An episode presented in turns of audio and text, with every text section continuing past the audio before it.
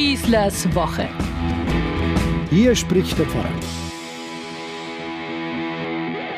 Das Schlimmste ist eigentlich, dass ich mich schon irgendwie dran gewöhnt habe. Etwas verlegen beschreibt mir der junge Mann, wie es ihm so geht, drei Wochen nach dem Tod seiner über alles geliebten Großmutter. Ihr Tod war sehr tragisch für ihn, seine erste Begegnung mit dem Tod überhaupt.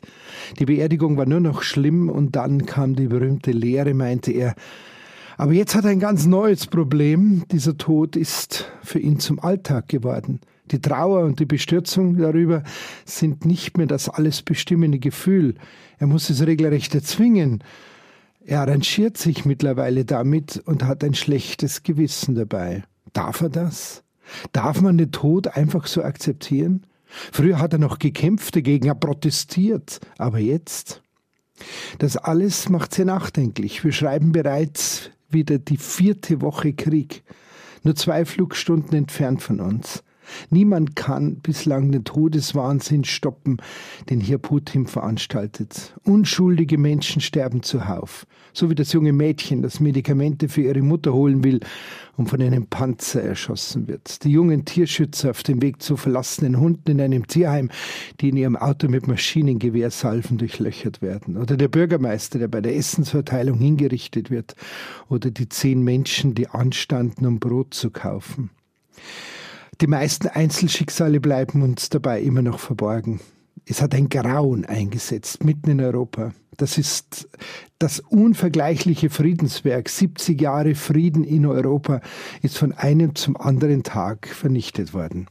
Das Konzept Wandel durch Handel, das bei aller Kritik so vieles zum Besseren verändert, ehemals durch den eisernen Vorhang verschlossene Gebiete der Welt geöffnet und uns allen scheinbar Stabilität gebracht hat, ist fürs Erste jedenfalls gescheitert. Nur, jetzt kommt mein junger Mann wieder ins Spiel, wir haben uns auch schon wieder daran gewohnt, dass es jetzt anders ist, dass die Zeitenwende eingesetzt hat.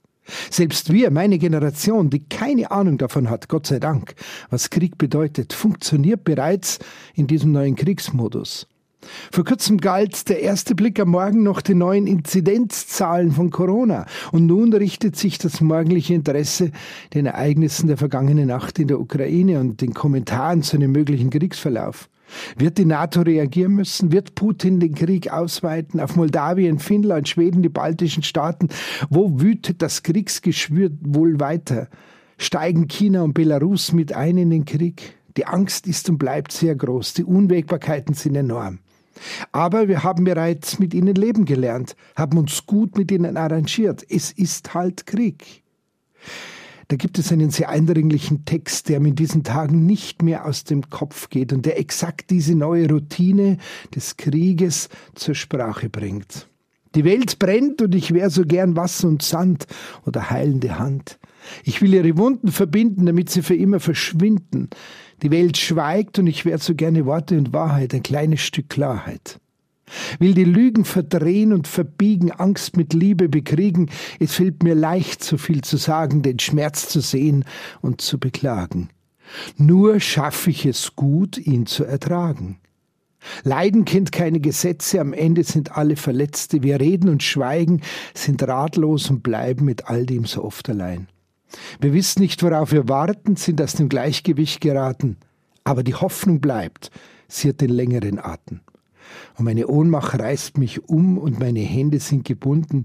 Ich habe noch immer nicht herausgefunden, wie man sie besiegt. Eben, die Welt führt Krieg. Was sind das doch für ehrliche und bedrückende Gedanken zugleich? Wäre da nicht dieser eine kleine Satz, der wie ein Lichtstrahl plötzlich auftaucht?